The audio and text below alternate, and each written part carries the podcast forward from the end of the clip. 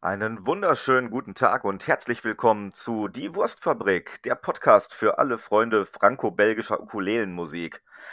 Und wie immer an meiner Seite der Mann, der die Seiten meines Herzens höher schlägen lässt. Marvin. Hallo Marvin. Oh, hallo Steini. Willkommen zurück zum cineastischen Duett. Ja, genau. So soll es sein. Ähm, beziehungsweise bevor wir erstmal so weit sind, dass wir aufs Cineastische einsteigen, die wichtigste Frage. Was trinkst du denn heute?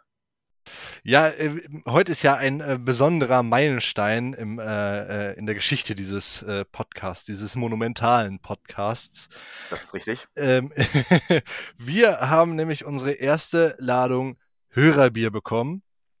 An dieser Stelle ähm, möchte ich Mike M. grüßen, dem äh, wundervollen Mäzen dieses Podcasts, ähm, der ähm, mir ein wundervolles Siegwart Kirchweihfestbier zu, hat zukommen lassen. Und äh, das werde ich gleich einmal verköstigen. Ausgezeichnet. Auch von mir noch einmal äh, einen lieben Gruß und vielen Dank an Mike M. aus K an der E, ähm, der mir ein Pyraser-Pilz äh, oder Pyräser-Pilz, ich weiß nicht genau, wie man das aussprechen soll. Es ist zumindest PY, ein bisschen Pyro. Ein kleines Dorf im Frankenland ist durch sein gutes Bier bekannt. Wenn das nicht geil ist, dann weiß ich auch nicht. Und es hat einen Schraubverschluss. Hammer. Hammer. Dann würde ich doch sagen. An dieser Stelle noch eine kleine Anmerkung. Auch Sie können äh, die Wurstfabrik Stiftung natürlich gerne unterstützen mit Bier, Naturalien und Geld, damit arme Podcaster Massagen und Bier bekommen. Richtig. Äh, Spendenbescheinigungen können leider nicht ausgestellt äh, werden, aber glauben Sie uns, es kommt dem guten Zweck auf jeden Fall zugute. In diesem Sinne, Prost auf Mike, auf uns, auf euch. Prost. Hm. Hm. Ja. Richtig gut. Ja, bisschen, bisschen fruchtig, aber ich beschwere mich nicht. Ja, also bei mir wäre das ein Kirchweihfest, auf das ich gehen würde. Und ich denke auch, dass mein nächster Urlaub auf jeden Fall in äh, Pyras stattfinden wird.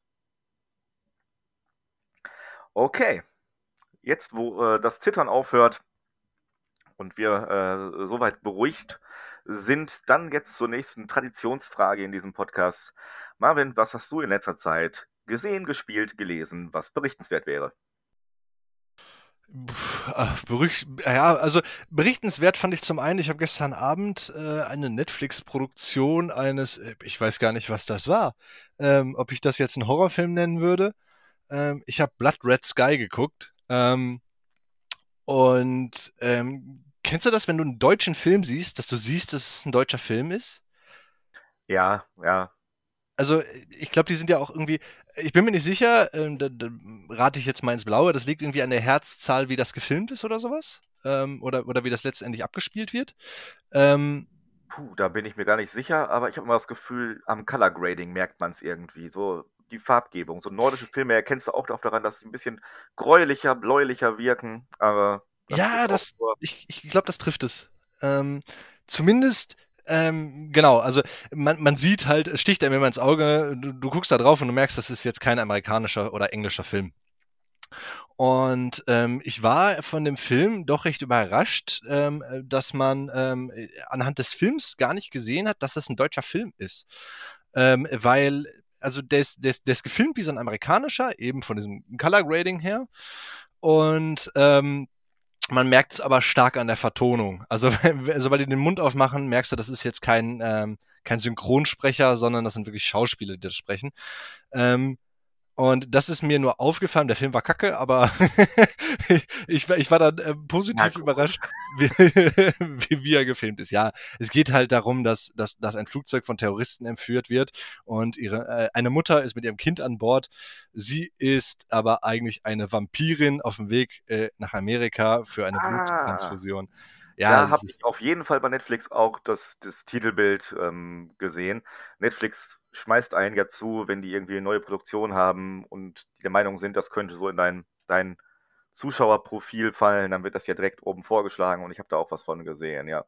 Genau, ja. Also äh, man muss den jetzt nicht gucken unbedingt. Der hat, äh, der ist zu lang. Also äh, für die Geschichte, die er einen verkaufen möchte, also das wird C, äh, sehr schnell C und äh, naja gut, aber äh, wie gesagt, ich war doch dann überrascht, dass mal eine deutsche Produktion so aussieht. Von daher hat er dann doch eine etwas bessere Bewertung von mir bekommen, als er eigentlich verdient hätte. ähm, und Ansonsten war ich gerade äh, just in Suicide Squad, so vor einer Stunde. Ich bin quasi gerade frisch aus dem Kino und in den Podcast geeilt.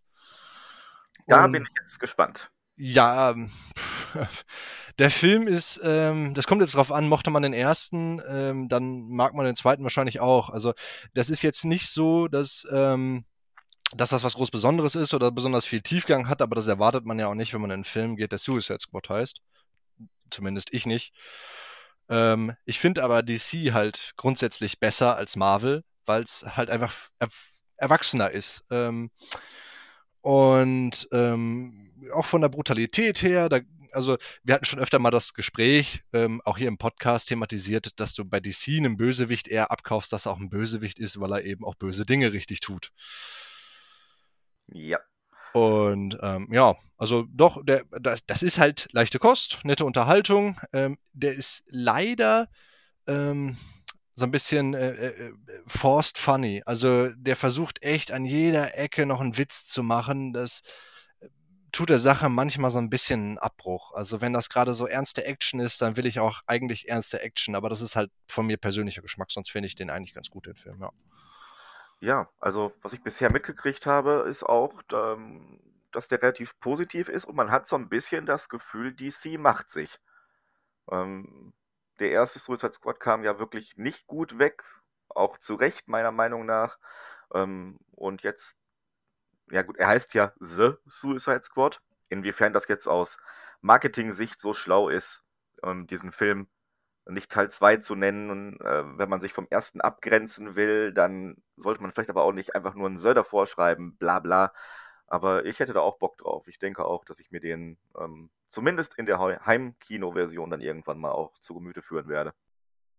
Kann man auf jeden Fall mal machen, aber nicht, wenn man gerade was mit Tiefgang erwartet. Ja, wann erwarte ich das schon? das stimmt natürlich. Und selbst, ähm, was treibt dich im Moment so um? Nun, tatsächlich, wir schreiben den 22.08.2021 und ich habe in diesem Monat äh, noch nicht einen Film gesehen. Irgendwie habe ich. Was? Ja, ich weiß auch nicht. Ich war ja im Urlaub und dachte mir eigentlich, ja, könntest du abends nochmal, aber irgendwie nicht zugekommen. Und Ewigkeiten in den ganzen Online-Bibliotheken rumgeklickt und dann war es auch wieder so spät und dann konnte ich mich nicht durchringen und ich wusste nicht, ob ich Fisch oder Fleisch bin. Es war ganz traurig. Du sitzt zu Hause und starrst auf deine weiße Tapete. Ja, genau. Und ich habe dann die Maserung der Raufaser gezählt. War auch unterhaltsam. Ich habe ein bisschen gespielt. ähm, und zwar als letztes ähm, wo ich jetzt mit durch bin, das ist das DLC zum Final Fantasy VII Remake namens Intergrade. Ähm, jetzt habe ich gesagt, ich bin damit durch, was jetzt aber auch nicht wirklich bemerkenswert ist, weil das ist halt ein DLC und das Ganze dauert so, ich glaube, man kann es in drei Stunden schaffen. Ich habe so gut sechs gebraucht, ich habe aber auch wirklich so gut wie alles gemacht, was man machen konnte. Ist ein netter Sonntagnachmittag, dieses Ding. Dazu habe ich aber direkt eine Frage. Das, ähm, das Final Fantasy VII Remake ist ja trotzdem, also das ursprüngliche Spiel, aber aufgeteilt in äh, mehrere Teile. Also da kommt ja noch was von dem Remake, oder? Ja, genau. Also hm. das Remake kam ja ähm, letztes Jahr am 10. April, einen Tag vor meinem Geburtstag. Jetzt wissen die Zuhörer auch, wann sie mehr Bier schicken müssen. Ähm, und ähm, das umfasst quasi die Episode, die im Originalspiel in der Stadt Midgar ähm, stattfindet.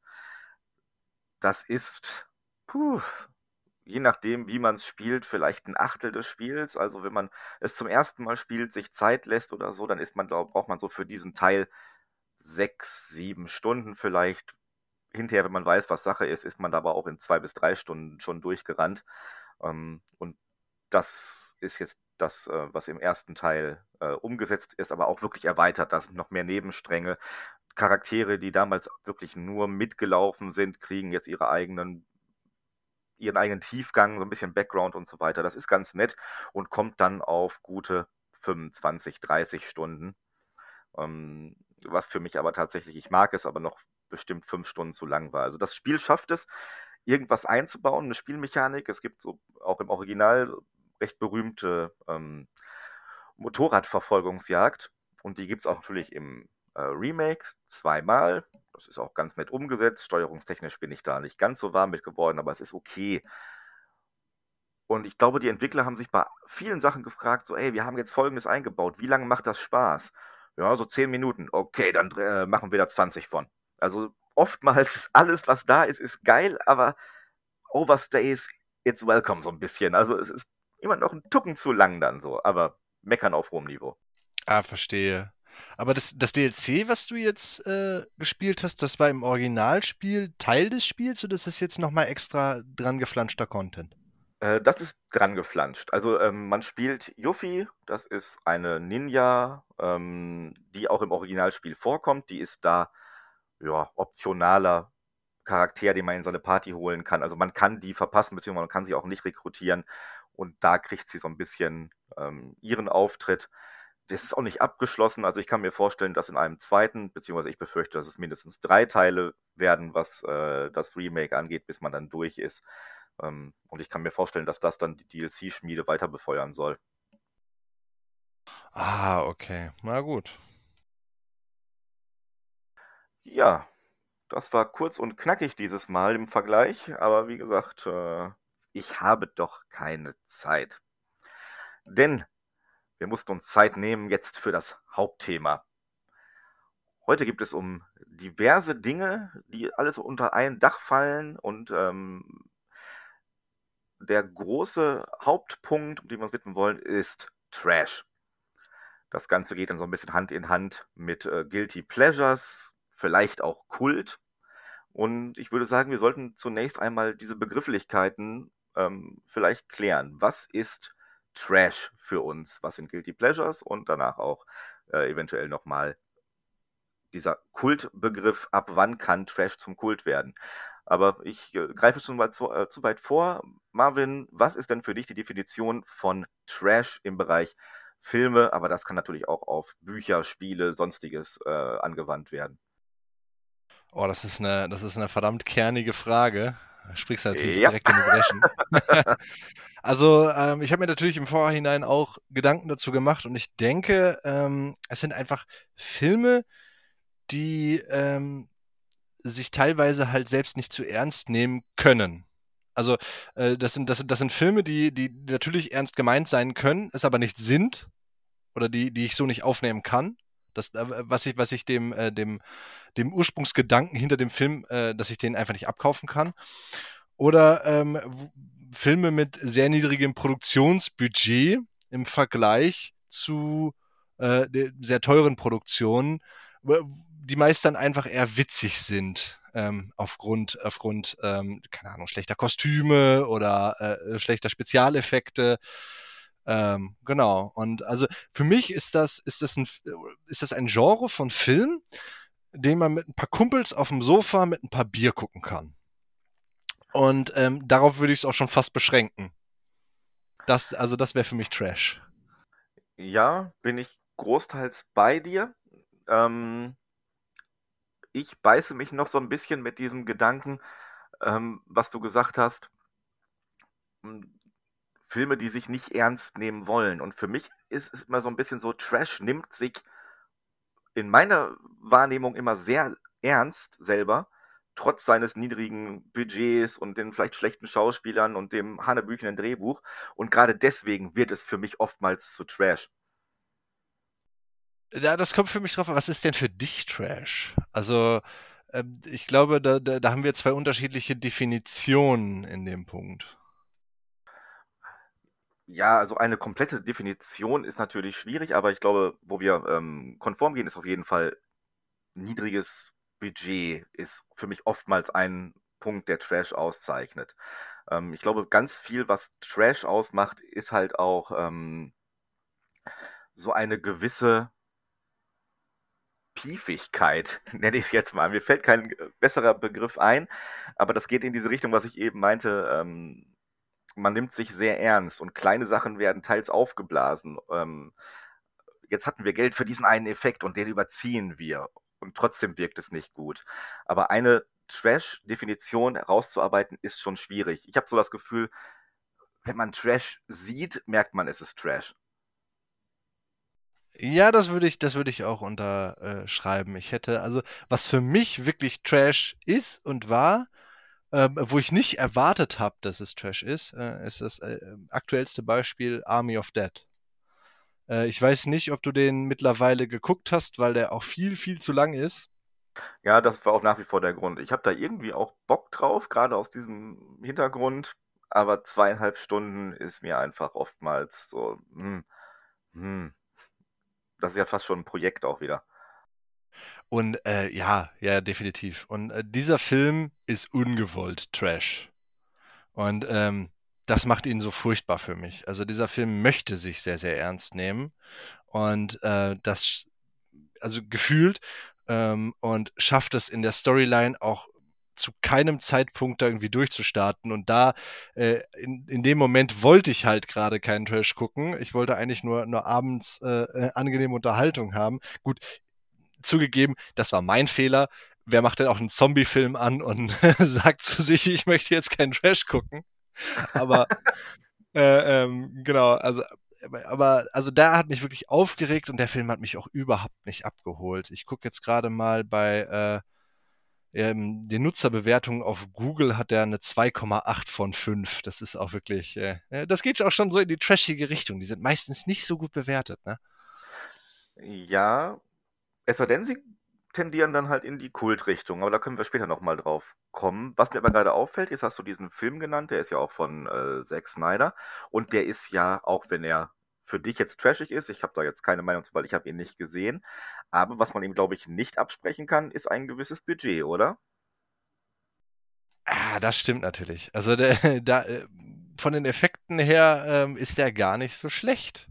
Der erfüllt nur einfach Erwartungen nicht, glaube ich. Ja, vielleicht ist er auch da nicht das ideale Beispiel, aber ich äh, stelle mal die These in den Raum, es gibt so etwas wie, ich nenne das jetzt mal Patent Pending, Edeltrash. Ähm, also durchaus auch Filme mit ähm, einem hohen Produktionsbudget, äh, die vielleicht auch sogar super erfolgreich sind, ähm, die ich aber persönlich einfach als Trash bezeichnen würde, weil Hirn aus, Film ab. Darunter kann man die Resident Evil-Reihe, die wir auch schon mal irgendwann angeschnitten hatten, meiner Meinung nach zählen, die ein hohes Budget oder relativ hohes Budget haben. Die sind nicht gut bewertet, aber super erfolgreich. Aber für mich zum Beispiel auch ähm, die Fast and Furious Serie ist für mich einfach auch, also in meiner Wahrnehmung, kompletter Trash. Und ähm, alles, was Michael Bay so raushaut, das Transformers-Franchise, ist für mich auch ähm, Hochglanz-Trash. Das würde ich auch so sehen, ja. Also vielleicht ist natürlich das Budget dann kein guter Ansatzpunkt, um Trash wirklich zu definieren. Ist denn. Wir können ja mal gerade die Definition von Trash aus der Wikipedia verlesen und dann gucken, ähm, wie es da dargestellt ist und wo wir vielleicht auch mit konform gehen. Ich verlese.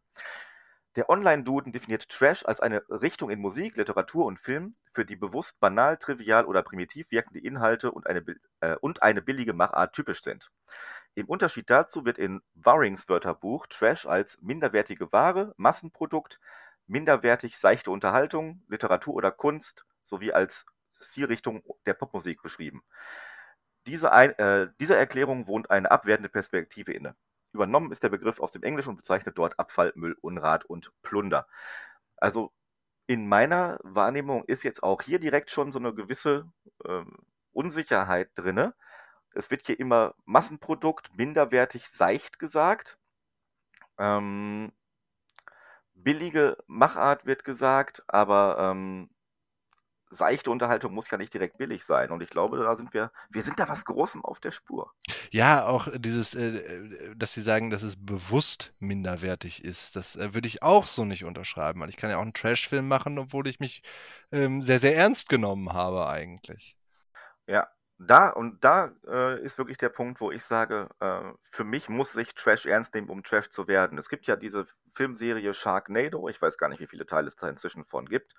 Vier, glaube ich, mindestens. Und die sind ja wirklich darauf ausgelegt, von vornherein gewollter Trash zu sein. Komplett absurd, billig und so weiter. Da hat man quasi aus der Not eine Tugend gemacht. Wir hatten wenig Geld, also nehmen wir uns selber nicht ernst und machen gewollten Trash. Und deswegen machen die mir einfach keinen Spaß weil ja, gewollter Trash ist nicht unterhaltsam, sondern gewollter Trash. Äh, unterhaltsam ist es dann, wenn ich sagen kann, so, boah, ist das absurd, aber die nehmen das alles so ernst und dann finde ich es cool. Das sehe ich nicht so. das würde ich, das würde ich so. Dann beenden wir das Gespräch jetzt an dieser Stelle und ich möchte mit dir wieder was zu tun haben. Nächste Woche kriege ich so ein Paket mit Code im, in der Post. Ja, aber nicht von mir komischerweise, weil ich muss ja ab draufschreiben. das dritte diese Woche, verdammt. Ähm, ja, also ich äh, habe mir ein paar Beispiele rausgesucht von, von Filmen, die Trash sind, bewusst als Trash konzipiert wurden und ähm, ich würde sagen, ewig einen Platz in meinem Herzen haben, äh, weil, weil sie einfach so unglaublich äh, so unglaublich cool sind. Ähm, da bin ich gespannt jetzt. Ja. Ich muss gerade noch mal kurz eine Sache nachschauen. Ähm, genau, also anfangen würde ich mit äh, Hobo with a Shotgun. Ähm, äh, zu Deutsch wäre das, ähm, und das ist jetzt ein Zitat aus dem Film, ein Penner mit einer Flinte. Ähm, der Film hat so ein bisschen Anleihen von, ähm, na, wie soll ich das sagen, Escape from New York mit, ähm, Ah, wie heißt er noch? Ich komme jetzt gerade nicht drauf. Ähm, Kurt Russell. Kurt Russell, danke. Ähm, wo einfach das quasi eine gesetzlose Stadt ist und ähm, der Hobo kommt da äh, in diese Stadt und ähm, muss dann. Ich, ich, ich, ich werde einfach mal den Subtitel verlesen: Delivering Justice One Shell at a Time. Ähm, Kinder, Kinder, der Hobo ist da. ja, der, der, Penner mit der Flinte. Und ähm, Genau, also äh, ich finde den total witzig. Ähm, den habe ich auch vor, vor, vor zehn Jahren damals entdeckt und der ist halt ne, mit Absicht einfach so schlecht, dass es schon wieder lustig ist. Ähm, und dabei halt einfach sehr, sehr unterhaltsam wird. Ähm, dann hätte ich noch äh, Iron Sky. Den würde ich tatsächlich als ähm, Trash-Film betiteln, weil, naja, gut, ne? er ist halt. Ähm, ja, ja. Weißt du, ja, ich verstehe, was du meinst. Mhm. Ja, ne? Ähm, der nimmt sich halt auch nicht zu ernst und ist auch irgendwo gewollt schlecht gemacht. Ähm, ist ja dieser finnische Film über Nazis auf dem Mond. Und die dann. Ach, äh, Finnisch? Ja. Das wusste ich gar nicht. Oder zumindest okay. ist der Regisseur ein Finne. Okay. Ähm, und äh, ähm, genau, also es geht ja um die Nazis äh, vom Mond, die ähm, ähm die Erde angreifen. Ähm, und der ist sehr humorig, weil er vieles auch einfach auf die Schippe nimmt ähm, in, in den oder ist auch sehr gesellschaftskritisch, aber das ist nicht das, äh, weswegen man den gucken sollte, sondern einfach, weil es lustige Nazi-Unterhaltung ist, ganz ehrlich. Ähm, lustige Nazi-Unterhaltung. das ist einfach ein Genre, wo ich auch in die Videothek damals gegangen bin und da war so ein Riesenregal, Überschrift, lustige Nazi-Unterhaltung. Da hat man sich bedient, natürlich. ja, genau. Und apropos Nazis, äh, da komme ich zum, zum letzten positiven Beispiel, was ich noch habe, äh, und zwar mein absoluter Lieblings-Trash-Film äh, äh auf der ganzen weiten Welt. Ich gucke den, ich guck den äh, echt drei, vier Mal im Jahr, ist Kung Fury.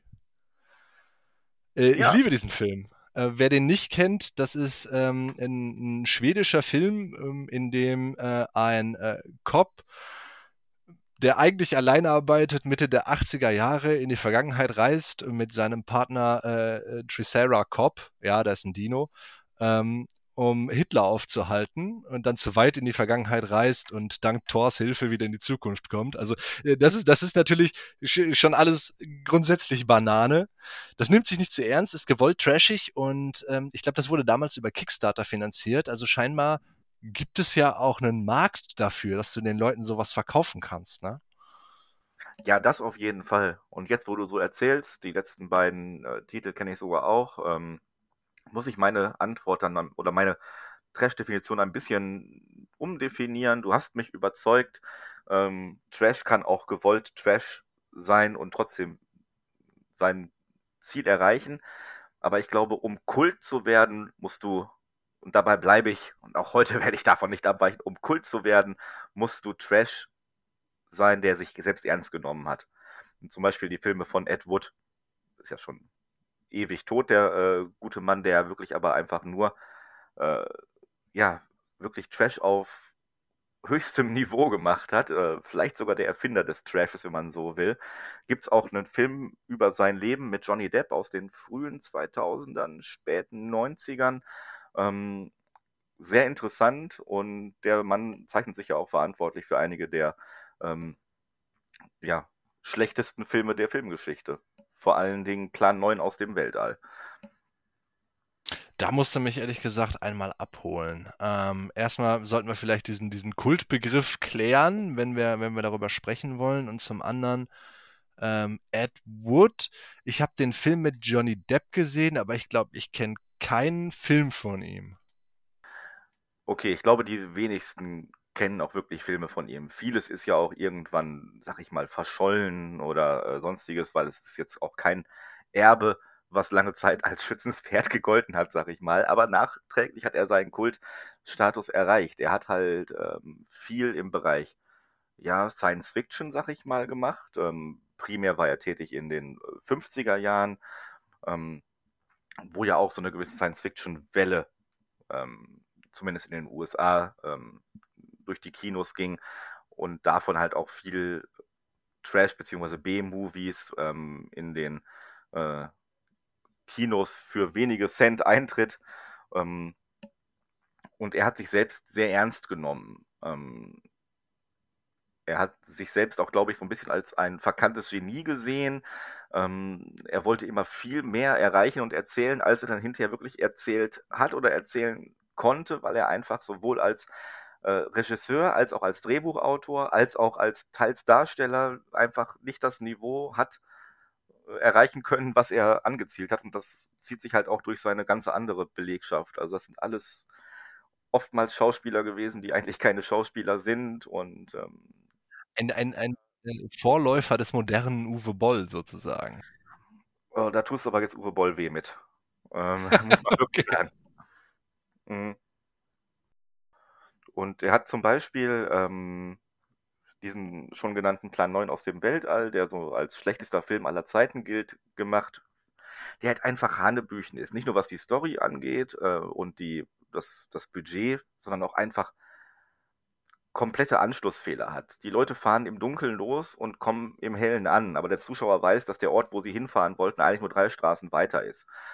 Ähm, Dialoge, die einfach absurd sind. Ähm, ja, also das muss man gesehen haben, ähm, um es zu begreifen.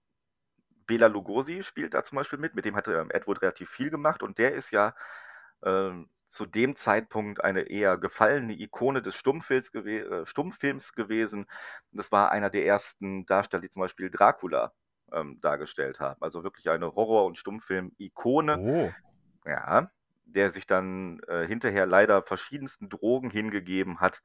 Ähm, und in diesen Filmen dann auch nochmal aufgetreten ist, hat es aber auch nicht gerettet. Interessant. Also da würdest du, glaube ich, sagen, dass ähm, die, die Kultigkeit dieser Filme auch äh, so ein bisschen vom Bekanntheitsgrad herrührt? Also, dass man, ähm, ich würde dann sagen, so Kultfilm ist vielleicht was, wo man sich auch mal, was man sich halt so ein bisschen vornimmt, ne? Äh, also da, da lädst du auch die Kumpels mal zu ein paar Bier ein und sagst, komm, lasst uns mal, äh, wie hieß der Plan 9 aus dem Weltall gucken. Ähm, der schlechteste Film aller Zeiten, der hat ja diesen gewissen Bekanntheitsgrad, den müssen wir mal gemeinsam gesehen haben, aber ich will mir nicht alleine abends so einen schlechten Film geben. Ja, genau, auf jeden Fall. Ähm, an dieser Stelle können wir den Kultbegriff einmal kurz, zumindest für uns in unserer Wahrnehmung erörtern. Kult muss ja nicht unbedingt Trash sein. Es gibt genug, was Kult ist, was auch ähm, sehr hochwertig und sehr gut ist. Hm, und ich tue mich mit diesem Begriff Kult so ein bisschen auch schwer, ihn zu definieren, denn wenn ich jetzt sagen würde, ist Star Wars Kult? wenn man jetzt sagt, Kult, da hat sich eine kultische Gemeinschaft darum gebildet, die diesen Film oder diese Filmserie verehrt, dann ja. Aber für mich ist es inzwischen zu viel ähm, in der Popkultur angekommen. Kult hat für mich auch immer was Nischiges, so ein bisschen. Das ist so die Sache, ich habe ein T-Shirt mit dem Titel von irgendetwas drauf und ich gehe irgendwo hin und da sind 100 Leute und zwei nicken einem Wissen zu, wenn du verstehst, was ich meine. Ja, natürlich. Und ähm, von daher ist Kult auch schwer zu definieren. Was man, glaube ich, wirklich als Kult bezeichnen kann, ist viel aus den 80ern, weil das einfach inzwischen auch gereift ist. Ich kann ja gerne mal ähm, jetzt die Kultfilmdefinition von Wikipedia verlesen.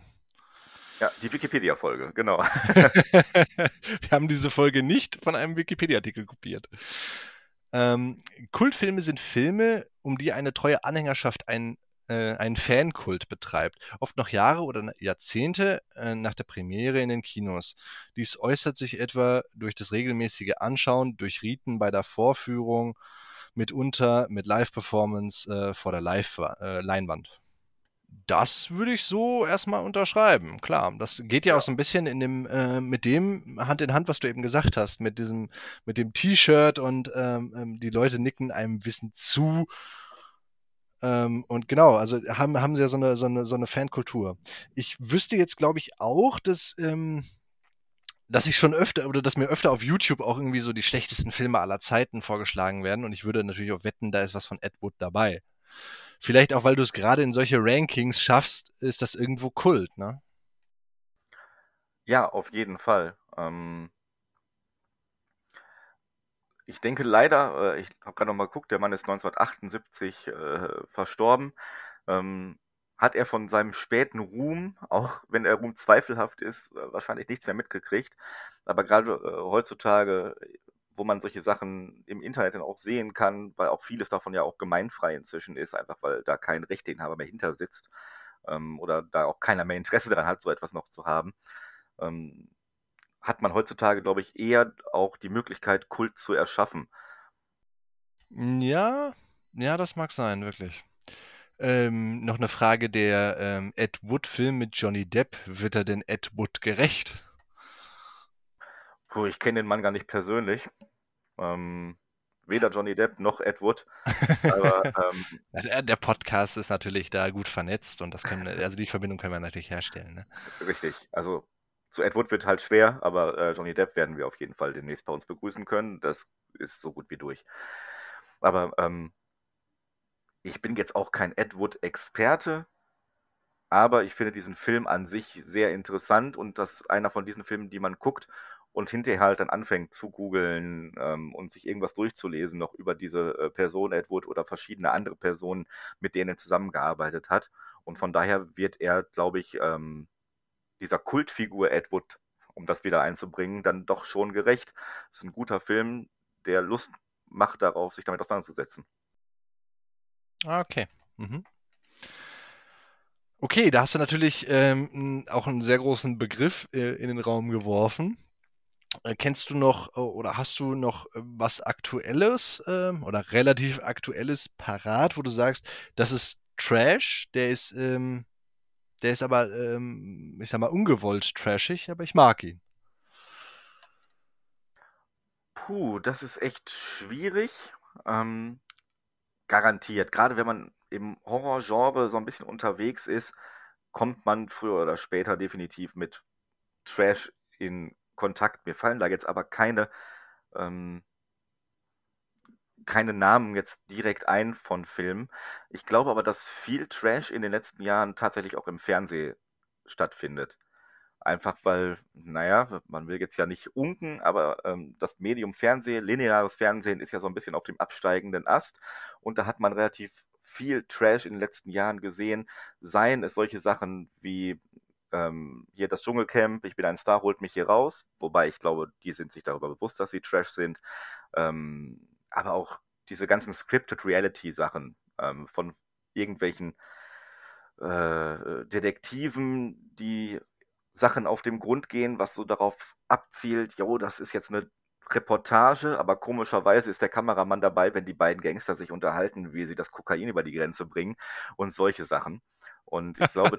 da habe ich, hab ich auch eine kleine Anekdote zu. Ich war, ähm, ich, ich gucke ja abends äh, mit meiner äh, Verlobten zwischendurch gerne äh, Fernsehen oder verbringe halt den Abend dann einfach auf dem Sofa. Und äh, wenn du jetzt nicht unbedingt äh, Lust hast, dich mit ja, der Netflix-Bibliothek rumzuschlagen, ähm, dann selbst du auch mal so durchs Fernsehen und äh, wenn halt gar nichts läuft, bleibst du halt auf dem Erstbesten stehen. Und ähm, letztes Jahr war es dann so, dass ich ähm, zwischendurch da halt alleine auf dem Sofa lag, weil äh, meine Verlobte schon entweder schlafen war oder nicht da war. Ähm, und ich habe dann einfach irgendwas laufen lassen und ich bin dann irgendwann auf RTL 2 hängen geblieben und da lief äh, Love Island. Und das äh, geht irgendwie darum, dass sich da gewisse äh, Leute, die sich gar nicht kennen, ähm, irgendwie verkappeln und dann versuchen, das, äh, erfolgreichste Paar zu werden in dieser äh, Serie und wer am Ende dann noch steht, hat oder wer das letzte Paar ist, das es noch gibt, ähm, die gewinnen dann irgendwie, keine Ahnung, 50.000 Euro oder sowas. Und den ersten Abend war ich richtig gelangweilt und dachte mir, okay, lässt das hier irgendwie zum Einschlafen laufen. Und zwei Wochen später, ich war so gehuckt. Ich war so drin. Ich wusste, wer mit wem und wann. Und so, da sitzt du dann vor dem Fernseher und bist so, das hat er jetzt nicht gemacht. Nein. Ja, aber ich kann das nachvollziehen. Das ist, glaube ich, auch so eine Sache, die man ja bei diesen typischen Daily Soaps hat. Ähm, auch als Hausfrauen-TV verschrien. Das ist auf einem relativ simplen Niveau. Ich kann also auch mal zwei Minuten aus dem Raum gehen und wieder rein, äh, reinkommen und habe trotzdem nichts verpasst. Und dennoch kann ich diese Faszination nachvollziehen. Ähm, das sind ja auch die Meister des Cliffhangers an der Stelle, wo man dann sagt, so, yo, äh, das war jetzt ganz großer Tinef alles und ganz großer Blödsinn, aber eigentlich möchte ich schon wissen, wie es weitergeht. Also, wie man in diesen Strudel reingerät, kann ich definitiv nachvollziehen, ja. Es ist aber eindeutig eine Abwärtsspirale. Du verkommst, merkst, ja. wie es deine Gehirnzellen zerfräst, aber irgendwie aber das, äh, das, geht für mich dann so ein bisschen in diese Guilty Pleasure-Richtung. Ne? Also in einem ja. normalen Kontext, wenn das jetzt nicht hier, ich sag mal, unser Podcast ist ja jetzt ein wissenschaftliches Umfeld, wir analysieren das Ganze, ja. In, in, in, in so einer normalen Unterhaltung würde ich, würde ich natürlich jetzt auch nicht zugeben, guck mal, ich habe letztes Jahr Love Island geguckt und war da voll dabei.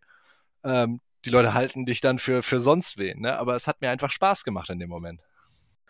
Wobei das ist ja auch, also Love Island weiß ich jetzt nicht, aber zumindest zu diesem Dschungelcamp fällt mir ein, dass das auch einen gewissen Kult inzwischen hat, um das nochmal wieder aufzugreifen. Das gibt es jetzt ja auch schon seit, lass mich lügen, 15 Jahren hätte ich gesagt, Pi mal Daumen. Und da gibt es dann ja auch Leute, die sich dann regelmäßig treffen. Ich weiß gar nicht, wann die Folgen da jeweils rauskommen, einmal wöchentlich oder zweimal die Woche, gar keine Ahnung.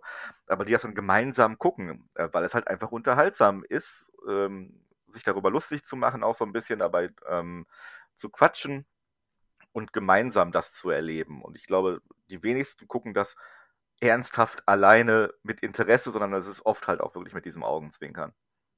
Das glaube ich, ja. Wobei, also ich fände es natürlich auch schwierig, wenn du mir jetzt sagst, äh, komm mal Marvin, äh, komm mal hier, äh, ich weiß nicht, wann das läuft, äh, Mittwochabend vorbei, wir trinken ein paar Bier und gucken das Dschungelcamp. Also da bräuchten wir schon eine Menge Bier, damit ich, damit ich mir das antun würde, glaube ich. Ja, gut, aber am Bier liegt es ja meistens nicht. Also wahrscheinlich werden wir uns in einem Jahr äh, hier nochmal wieder treffen und sind die größten Fans davon. Äh, dem Alkoholismus verfallen, aber Fans. ja, mit Fan-T-Shirts. Ja. Und in der Öffentlichkeit nicken sie uns Wissen zu. Richtig. Ähm, was mir gerade noch einfällt, ähm, nochmal nachgetragen, ähm, wo du meintest, so aktueller Trash. Ich habe eine Zeit lang eine Netflix-Serie geguckt namens Riverdale. Ich weiß nicht, ob du sie gesehen hast, aber ich glaube, sie wurde dir garantiert auch schon mal unter die Nase gerieben. Habe ich nicht geguckt, sagt mir aber was. Ja, also ähm, ich habe von einer Bekannten äh, gehört, so ja, ähm, das ist halt wirklich auch Hanebüchen und sehr strange, aber das Produktionsbudget ist hoch, da gibt es inzwischen auch gefühlte 47 Staffeln glaube ich jetzt äh, zwar nicht, weil so lange gibt es das noch nicht, aber da kommen ständig neue Folgen und ähm, das ist tatsächlich auch dann in seiner Absurdität sehr unterhaltsam und das ist auch etwas, was ich dann in die Richtung Guilty Pleasure schon fast ähm, stecken würde. Ja, das Cover hat so ein, also ich habe das gerade mal gegoogelt, das Cover hat ehrlich gesagt so ein bisschen so ein äh, 13 Reasons Why Vibe. Ja, genau. Das basiert, glaube ich, auf in den USA recht bekannten äh, Comicserie Die Archie Comics, zumindest diese Hauptperson, ich habe schon wieder ihren Namen vergessen, Archie Andrews, genau. Ähm, und das ist halt eine Jugendklicke auf der Highschool, Fragezeichen, keine Ahnung. Die werden so um die 17 sein, Pi mal Daumen. Und das zieht halt diese Absurdität daraus, dass diese äh, Protagonisten ständig in die absurdesten Sachen geworfen werden. Da sind Mörder in der Stadt unterwegs. Nicht nur einer. In dieser Stadt Riverdale mit, weiß ich nicht, 40.000 Einwohnern sind auch mal zwei, drei Mörder on the loose. Es gibt ähm, Biker-Gangs und plötzlich ist auch einer von den 17-Jährigen der Anführer von so einer Gang und eine andere Perle hat hinterher einen Strip-Schuppen und es ist wirklich, äh, ja. Ein ganz normaler Coming-of-Age-Moment, äh, ja, es ja. ist einfach so. Ja. Wann hattest du deinen ersten Strip-Schuppen, Marvin? Erzähl doch mal. Ja, das war, glaube ich, mit 14, ne? kurz nachdem ich die erste Barschlägerei gewonnen hatte. Ja, ich erinnere mich, ja. Nee, also das ist wirklich ähm, auch etwas, was ich als äh, Trash bzw. Guilty Pleasure bezeichnen würde. Und äh, wo wir jetzt mit dem Kultbegriff durch sind, müssen wir jetzt äh, weiterhin unserem Anspruch gerecht werden und diesen Begriff Guilty Pleasure mal klären. Magst du oder soll ich? Ja, also so, so, ein Guilty Pleasure ist, also da, den Begriff finde ich relativ einfach. Ähm, ich äh, Dinge, die ich genieße oder mag, eben Pleasure daraus ziehe, äh, ich fühle mich aber schuldig deswegen, also eben guilty. Also ich würde äh, Dinge, die ich nicht unbedingt, wie ich es eben schon sagte, in so einer normalen Unterhaltung sagen würde, okay, das gucke ich wirklich, ne? Sondern weil äh, äh, meistens erntest du dann so ein, so ein, was? Das guckst du? Oder, ne? Oder wa warum? Und ähm, das sind, glaube ich, dann schon so ein bisschen Guilty Pleasures. Aber es, es erfordert, dass ich mich dafür schuldig fühle. Ne? Trash gucke ich gerne und da bin ich stolz drauf. ja, genau. Also dieses Guilty ist da an der Stelle das Ausschlaggebende. Also für mich ist es auch so ein bisschen voraus, das sind halt Dinge, die allgemein nicht als gut gelten, aber die ich trotzdem gerne konsumiere oder ähm, äh, da meinen Spaß mit habe. Das können dann äh, auch Sachen sein, aber meiner Meinung die nicht unbedingt nur als schlecht gelten, sondern einfach, weil sie einfach nicht in das Bild passen. Jetzt mal alle Rollenbilder ähm, beiseite geschmissen, aber von einem 35 Jahre alten Mann erwartet man nicht unbedingt äh, zum Beispiel, dass er tierisch auf Disney-Prinzessinnen oder beziehungsweise die Filme von Disney mit den Prinzessinnen abfährt. Und dann ist das ja kein Guilty Pleasure, weil das etwas Schlechtes ist, diese Serie. Man denkt erstmal nur so, hm, irgendwie komisch, wenn du verstehst, wie ich meine. Ja, natürlich. Also da muss man natürlich zu, äh, dazu muss man natürlich wissen, dass wir einfach bärtige, tätowieren, äh, tätowierte Mettler sind. Ne? also, also, ich habe in meinem Leben noch nie einen Disney-Film gesehen. Ich kam mit Bart auf die Welt, habe ein Bier getrunken und bin mit meinem Motorrad in den Sonnenuntergang gefahren. genau so ist das. Ähm, ja, auf meiner Seite äh, natürlich genauso. Also ich bin halt äh, auch, ich, ich gucke gerne Musicals zum Beispiel. Das äh, ist halt auch, das hat immer so, ein, so eine Negativkonnotation, wenn du das als, ähm, als, als, als Frau magst und wenn du es als äh, Mann äh, magst, kommt das irgendwie komisch. Ich gucke verdammt gern das Phantom der Oper oder sowas. Ja, ich äh, mag zum Beispiel auch sehr gerne die Rocky Horror Picture Show oder Rocky Horror allgemein, je nachdem, als Musical oder als Film, was ja auch Kult ist. Ja, es geht einfach ins Ohr. Genau, und wo ja auch bei den, ich glaube, es gibt ein Kino in München, die ähm, seit der äh, Uraufführung oder so jede Woche diesen Film gezeigt haben. Das wird wahrscheinlich durch Corona dann gebrochen sein, dieser Rekord. Aber die hinterher Tüten verteilt haben, also Tüten, wo nicht zu rauchen. Das wollte ich damit jetzt sagen. Sondern ah, äh, natürlich. bei der Hochzeitsszene ist da zum Beispiel eine Handvoll Reis drin. Da muss man im Kino dann den Reis hochwerfen. Also dieses Mitmachkino, was wir ja auch eben beim Kultbegriff, äh, was da mit drin vorgekommen ist. Ähm, das ist aber, glaube ich, weniger ein Guilty Pleasure. Aber wenn ich jetzt zum Beispiel sage, ähm, The Notebook mit äh, Ryan Gosling, ich glaube auf Deutsch heißt der wie ein einziger Tag, wie der letzte Tag. Ich gucke gerade wie ein einziger Tag. Äh, das ist eine Schnulze. Ryan Gosling, Rachel McAdams, nun denn. Aber das ist ein guter Film, meiner Meinung nach. Und ich habe den sehr gerne geguckt. Vielleicht habe ich geweint. Ich hasse Vielleicht. Ryan Gosling mit seinen verdammten perfekten Wangenknochen und seinem dämlichen symmetrischen Gesicht. Ich werde oft mit ihm verwechselt, aber. Das, das kann ich mir natürlich vorstellen, ja. Ja, ja. Genau, also das sind halt so Sachen, wo ich jetzt sagen würde, das ist schon für mich vielleicht, wenn ich den nochmal gucken würde, äh, und ich habe jetzt tatsächlich, wo ich drüber rede, Lust drauf, ähm, den nochmal zu gucken, vielleicht ein Guilty Pleasure, weil man es halt nicht erwarten würde. Ähm, als gestandener Mann kann ich das natürlich zugeben, aber es wäre jetzt, glaube ich, auch tatsächlich nichts, wo ich beim ersten Date mit hausieren würde, dass ich wie ein einziger Tag super geil fand. ja, das kann ich, das kann ich mir vorstellen. Das ist ähm, teilweise dann halt auch, wie gesagt, so ein bisschen schwierig, aber man mag nun mal, was man mag. Und äh, ich meine, Geschmack ist ja auch eben subjektiv. Ne? Da muss man halt auch so ein bisschen stolz drauf sein dann. Zudem sollte man diesen Film, glaube ich, auch nicht beim ersten Date gucken, nur weil es eine Schnulze ist, weil du musst halt mit fucking Ryan Gosling dann konkurrieren, an dem, ja. konkurrieren noch an dem Abend halt. Ich kann das, ja. Aber. Für Männer wie mich ist das, da, da, da ja. musst du von abraten, sagst du. Ja, gut, aber du bist ja unter der Haube, du musst ja nicht mehr. Stimmt natürlich. Ja. genau. Also, ähm, ja, das ist dann äh, der Guilty Pleasure Begriff. Ähm, jetzt mal den Medienbruch. Wir haben jetzt viel über Filme oder Serien oder ähm, dieser Sparte gegrast. Ähm, aber es gibt es natürlich auch übergreifend, wie wir auch gerade gehört haben, ähm, sowohl Trash als auch Guilty Pleasures im Bereich Literatur oder Videospiele. Fällt dir da noch irgendwas ein, wo du sagen würdest, so, yo, das ist Trash und mein Guilty Pleasure oder ähm, ein Kultspiel, ein Kultbuch? Oh, puh, ähm, schwierig. Also ähm, bei Trash in der Literatur, damit würde ich jetzt erstmal beginnen, da habe ich eigentlich nicht so viel, weil ich eigentlich auch nicht so viel lese. Ähm, aber ich würde sagen, dass ich, äh, also es gibt trashige Mangas, die ich, die ich ganz gern mochte. Es gab früher ja so diesen ähm, kennen bestimmt viele Detective Conan und da gab es äh, parallel noch so eine Detektiv-Kinderreihe. Ähm, die habe ich als Kind sehr, sehr gerne gelesen. Mir ist leider der, der Titel entfallen. Die waren auch nicht besonders anspruchsvoll, aber äh, irgendwie trashig und ich fand die, ich fand die ganz cool.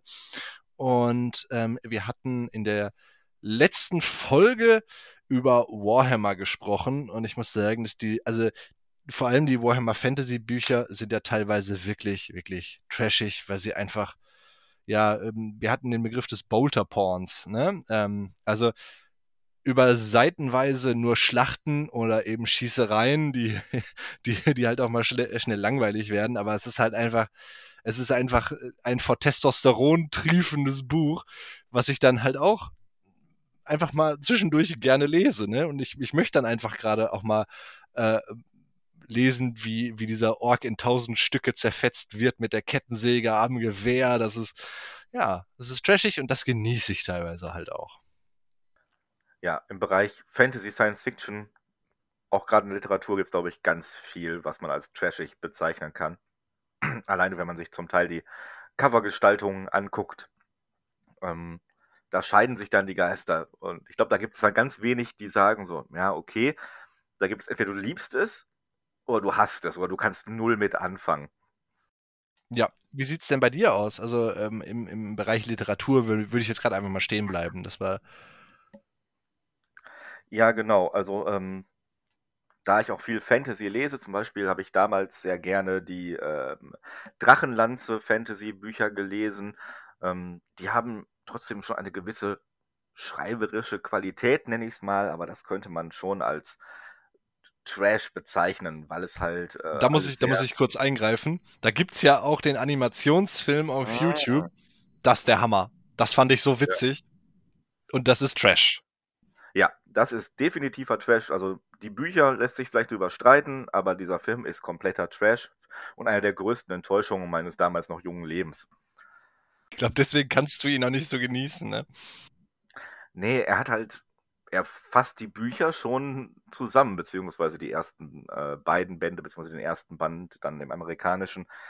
Aber die Animationsqualität ist unter aller Sau. Es gibt CGI-Drachen. Ich möchte nicht weiter darüber reden, wenn das okay ist.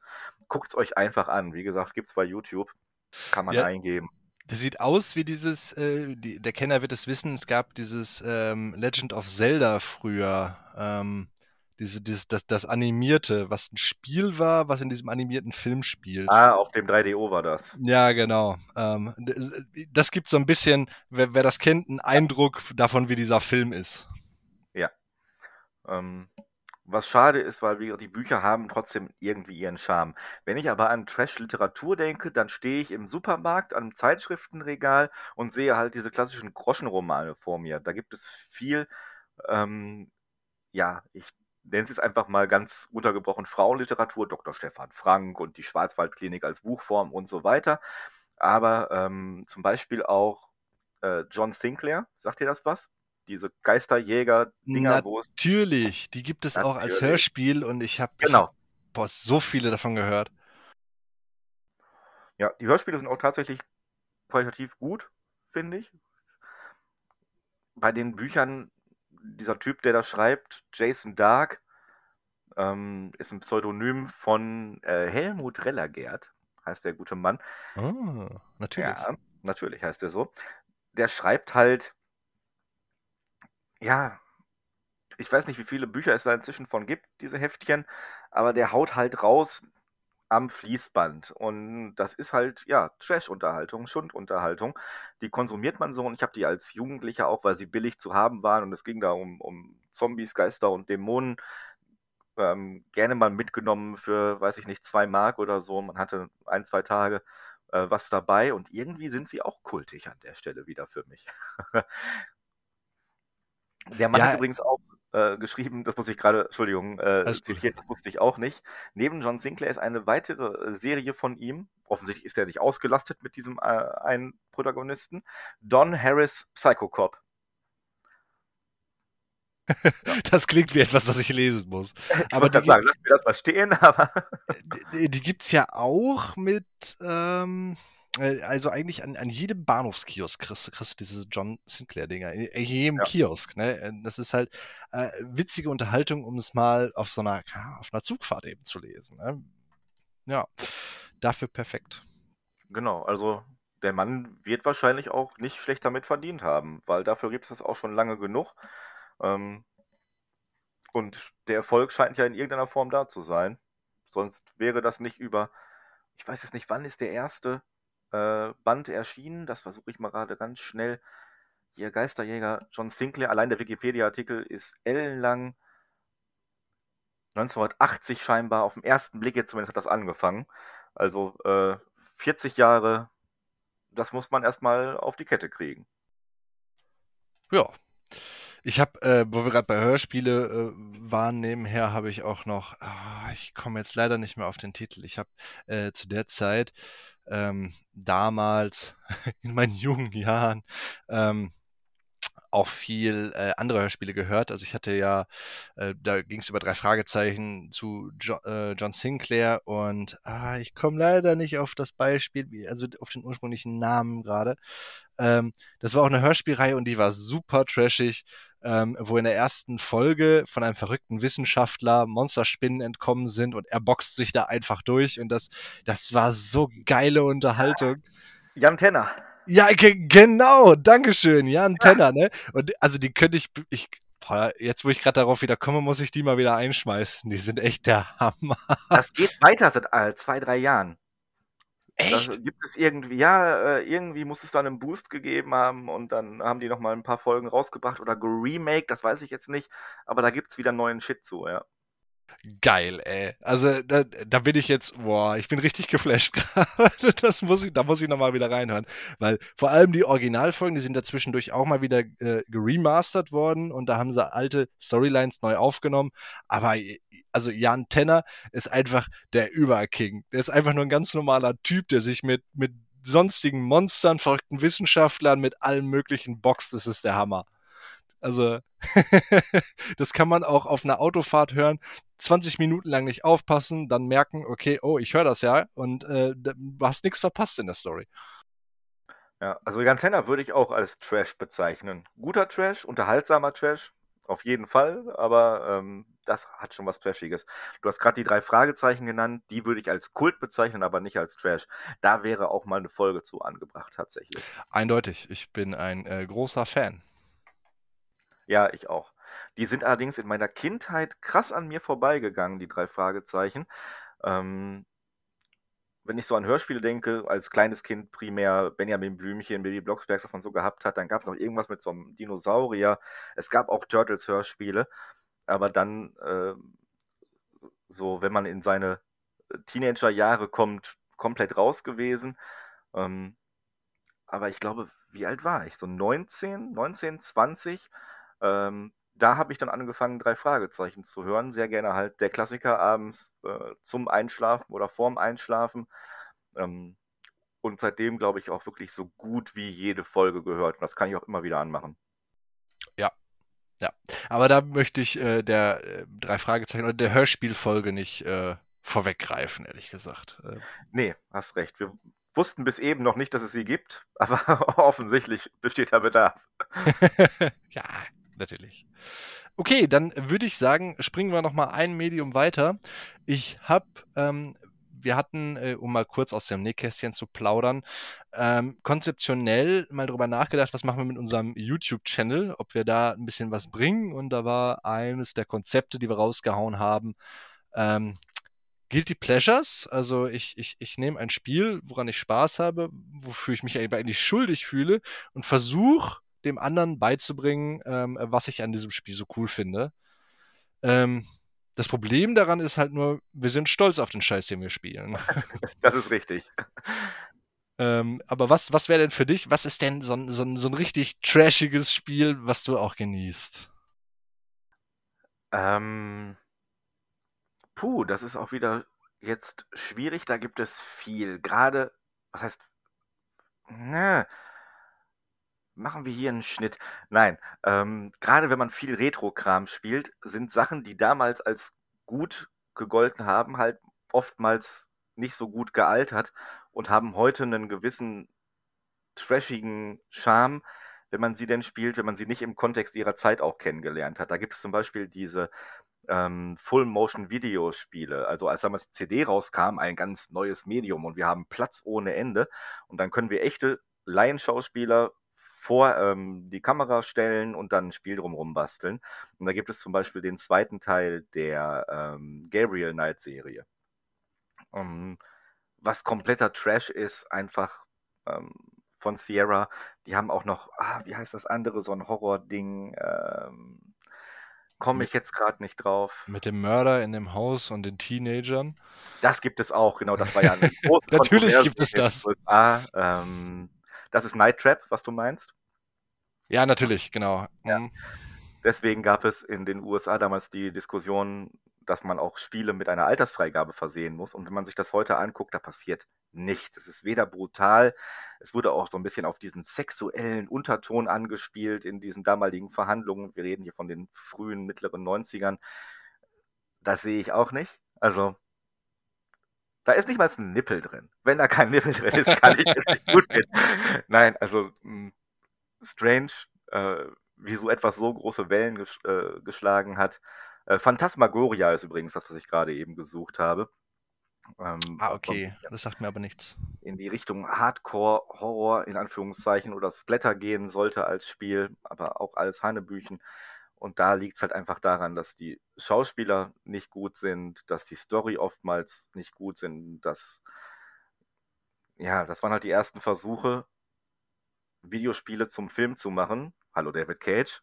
Wir erwähnen dich in jedem Podcast. Äh, der kann es heute noch nicht und damals hat er doch an anderen Sachen gelegen. Aber ja, das sind so die Sachen, die mir als erstes einfallen im Bereich Videospiele und einige davon mag ich aber heute noch sehr gerne. Gerade aufgrund ihrer Trashigkeit. Ja, mir fällt das ja sehr schwierig, diese Retro-Spiele immer, was ich nicht unbedingt selbst gespielt habe, ähm, äh, danach zu holen, weil ich bin ja auch in so einer, in so einer Zeit des Umbruchs. Ich bin ja mit 3D-Spielen groß geworden. Ne? Also ähm, von daher ist das, ich kann heute immer noch zu Return to Castle Wolfenstein zurück. Ähm, Day of the Tentacle wäre so das früheste für mich, ähm, wo, ich, wo ich wirklich angefangen habe zu spielen, die, die LucasArts Adventure. Die kann ich auch immer noch spielen. Die sind auch nicht so von der Grafik abhängig, aber ähm, davor wird es für mich schwierig.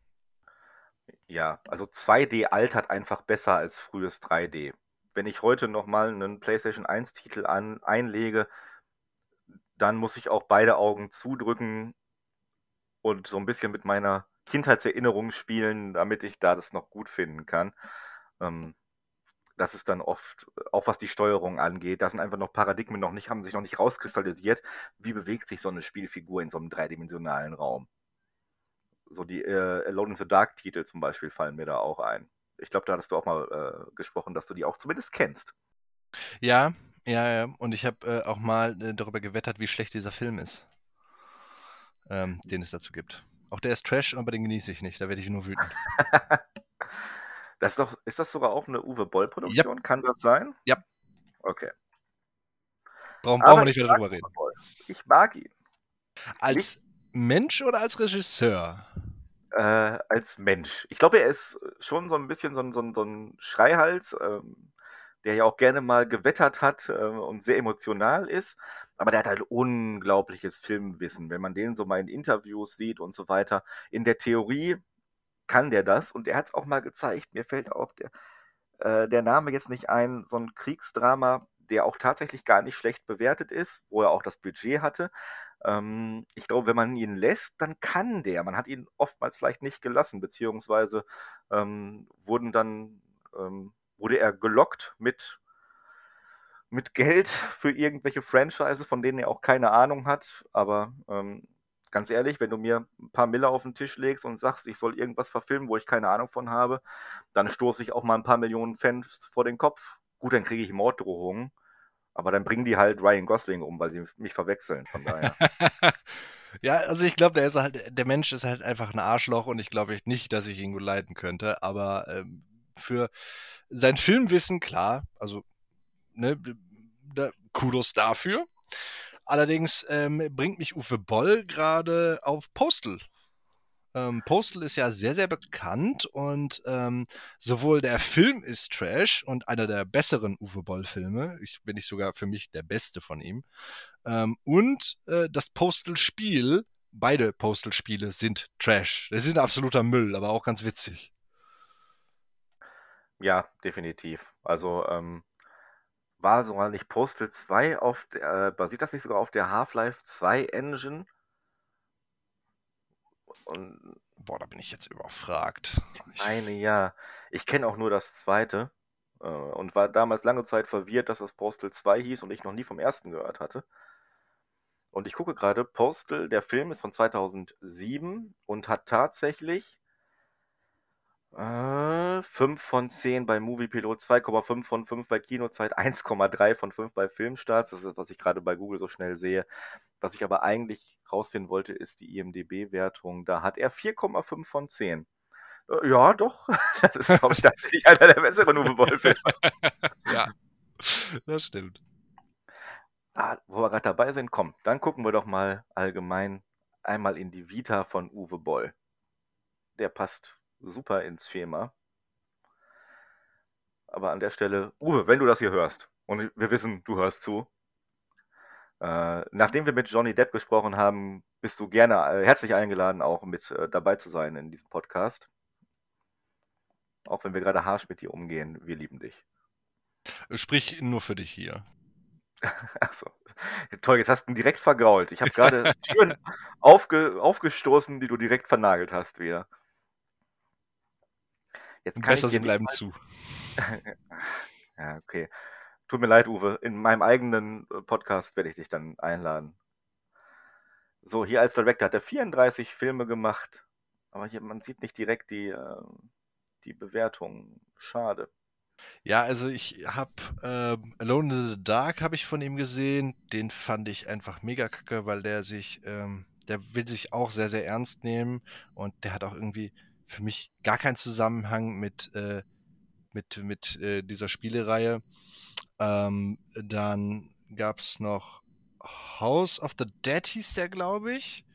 Ähm, der auf mhm. der Isla de la Muerte spielt, der Insel des Todes. Ähm, wo ich mich immer gefragt habe, wenn die Insel voller Zombies ist, wer macht da nachts die Fackeln an? Und äh, also, all, all solche dummen Fragen, die. Äh, der hat auch mit der Spieleserie null zu tun. ja, genau so. Also, äh, das ist einfach 2,1 2,1 von 10 übrigens House of the Dead. Ähm, äh, Darfur ist übrigens der Film, den ich eben meinte, von Uwe Boll, der ganz gut äh, sein soll. Und der hat tatsächlich 5,9 von 10. Also, ja. Ja, und gerade den kenne ich nicht. Ein Achtungserfolg. Sollten wir uns mal hinsetzen und Darfur gucken.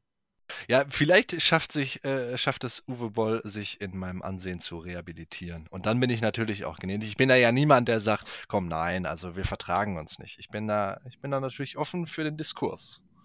Oh, ja, siehst du. Assault on Wall Street ist von ihm auch mit 6,0. So, also der große Oho. Uwe Boll Abend-Podcast steht so gut wie bevor, ja. Das sind aber wahrscheinlich aber, auch Filme, die nichts mit Spielen zu tun haben, ne? Das ist richtig. Ähm, er hat auch Max Schmeling gemacht. Ich meine, den habe ich sogar gesehen. Ähm,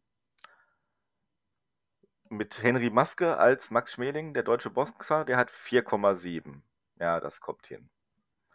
Aber ja, das sind dann die besseren, wo er was anderes machen kann als auf Filmvorlagen, äh, als Spielevorlagen. Wenn ich da jetzt gucke, äh, um nochmal irgendeinen rauszuhauen, hier, was haben wir? Blood Rain, The Third Reich, 3,0. Nun denn. Ich glaube, das war genug von Uwe Boll.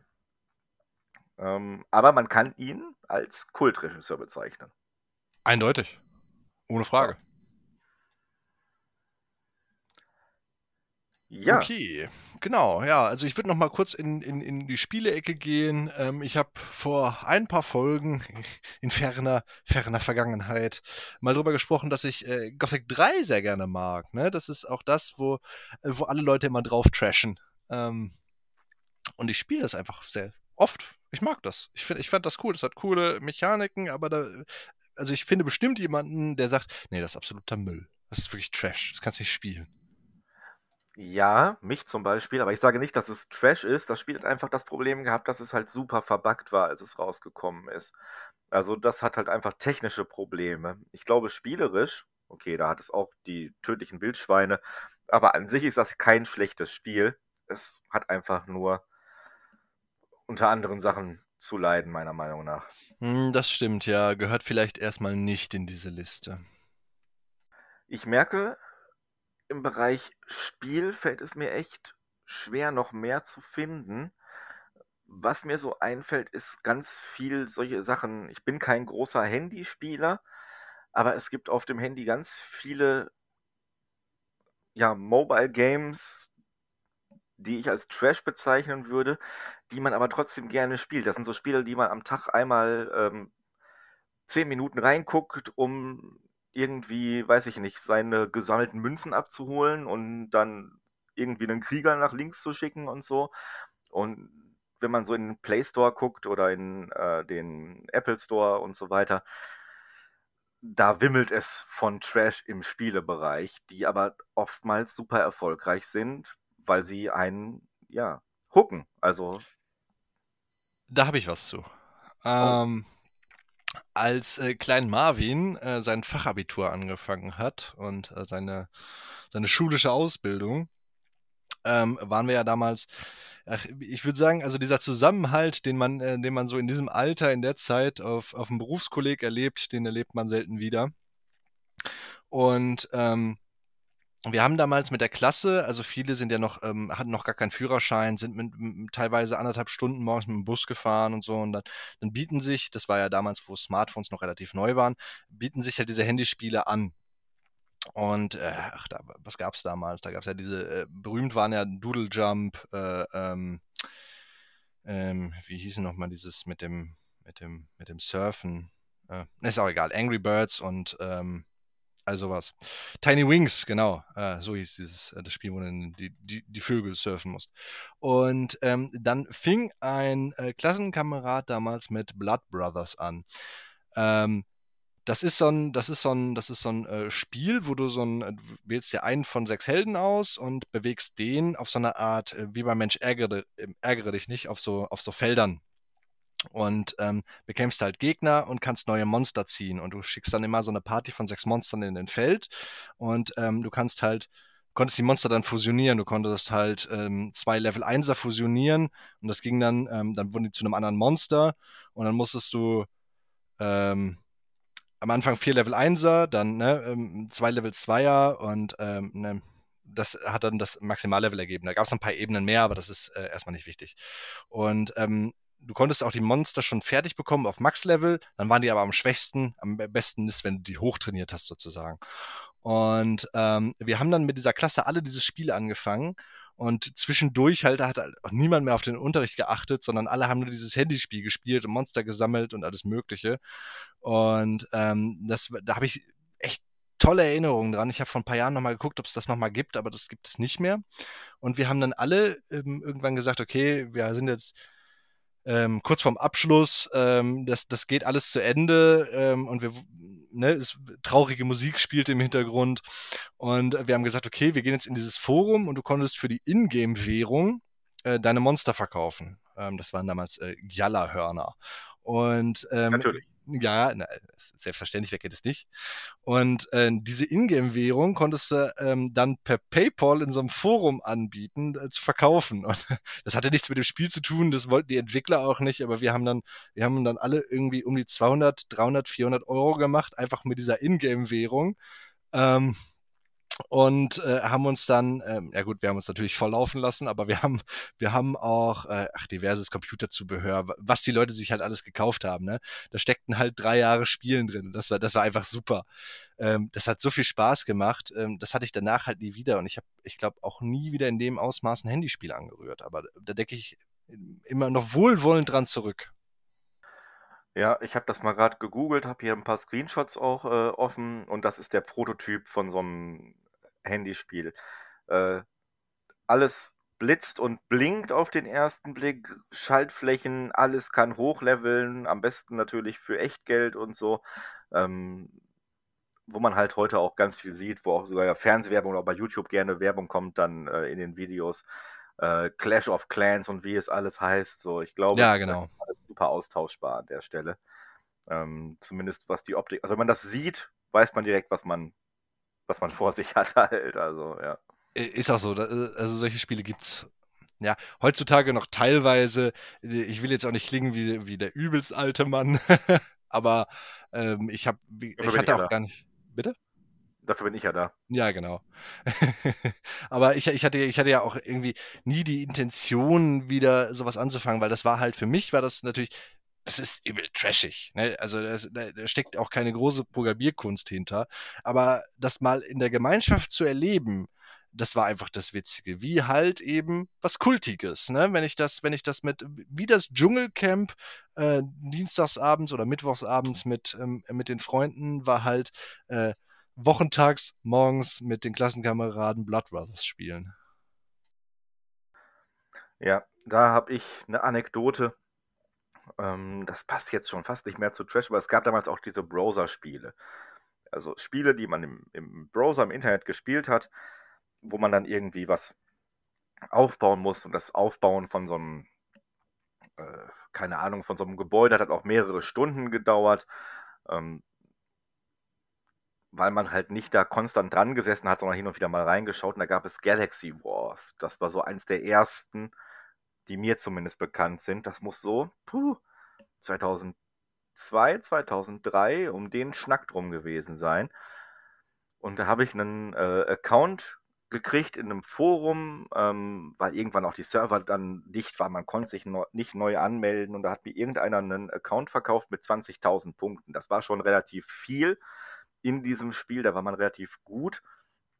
Aber das hat mich dann überfordert, weil wenn man sowas von vornherein nicht aufgebaut hat, blickt man durch die 7000 Planeten, die in dieser Galaxie, äh, das war so ein Science-Fiction-Spiel, wo man Planeten erobert hat und mit seinen Spaceflotten durch die Gegend geflogen ist und so weiter. Äh, habe ich nicht mehr dran lang geblickt und habe ich den bei eBay verkauft für 25 Euro. Ja. Oho. Ja. Aber das, äh, also Browser-Games würde ich tatsächlich noch irgendwie als Trash klassifizieren. Da gab es ja damals auch eine ganze Menge, ne? Mit, mit die Stämme und äh, Penner Game gab es. Ja, genau, Penner Game. die Definition von Trash irgendwie. Ja. Ja, also jetzt rückblickend auf jeden Fall, aber ähm, zu Zeiten, wo es aktuell war, habe ich das, das ernst genommen, jetzt nicht unbedingt, aber da ist es tatsächlich vorgekommen, wenn ich wusste jetzt so, ey, in vier Stunden hat mein Penner seine Pfandflaschen gesammelt, habe ich mir äh, einen Timer gestellt auf dem äh, Handy oder einen Wecker einfach nur gestellt, ähm, um dann vier Stunden später, also jetzt nicht nachts aufzustehen, aber wenn ich dann noch wach bin, bin ich nochmal an den Rechner gegangen und habe den nochmal losgeschickt halt. Also ja, diese, das ist so geil. Ja, die Loot-Spirale lief halt, ne? Also die wussten schon, welche Knöpfe man drücken muss, um die Leute bei Stange zu halten. Und auch damals gab es ja die, die Vorläufer der heutigen Microtransactions, ne? Also die wollten natürlich auch Geld dafür haben und dafür kannst du dann nochmal losgehen oder so. Ja. Ich meine, das war nicht das Penner-Game. Da gab es aber noch irgendein Browser-Spiel, äh, was wir auch, glaube ich, mit der Klasse gespielt hatten. Und da konnte man auch für irgendwas Echtgeld ausgeben. Und da gab es als die Optionen waren, glaube ich, nur Bankeinzug, das wollte ich nicht. Ähm, und zudem gab es dann noch mit Kreditkarte, hatte ich nicht. Und es gab die Möglichkeit von Bitcoins. Nie was von gehört. Das war auch zu dem Zeitpunkt relativ neu. Und da hat so ein scheiß Bitcoin, sag ich mal, 5 Euro gekostet. Das habe ich nicht ganz verstanden und dachte mir so, hm, das ist alles sehr zwielichtig, ich habe es sein gelassen. Hätte ich damals mal für 100 Euro Bitcoins gekauft, dann ähm, müsste ich mich heute nicht äh, mit einem Podcast rumschlagen. Tja, schade.